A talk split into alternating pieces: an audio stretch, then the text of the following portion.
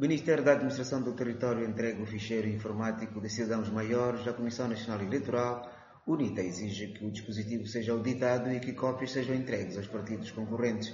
O Ministério da Administração do Território entregou hoje à CNE a versão definitiva do ficheiro informático dos cidadãos maiores, visando as eleições de 23 de agosto próximo.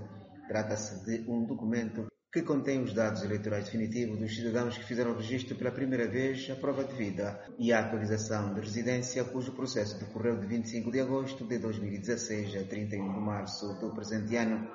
Entretanto, a UNITA, o principal partido da oposição, exige que cópias do ficheiro informático central sejam dados aos partidos políticos.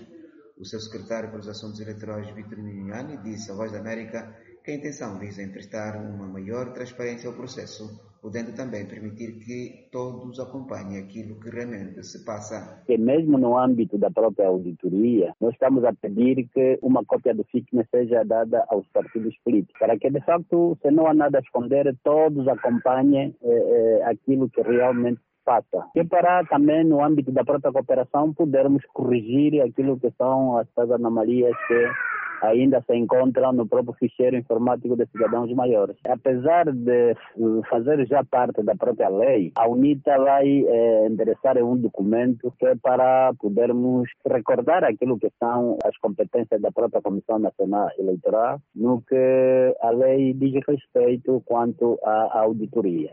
Durante o ato estava prevista uma breve apresentação sobre as características particulares do FICM tais como o número total dos eleitores habilitados a votar, sua distribuição territorial, faixa etária e género, num total de mais de 9 milhões de cidadãos cadastrados.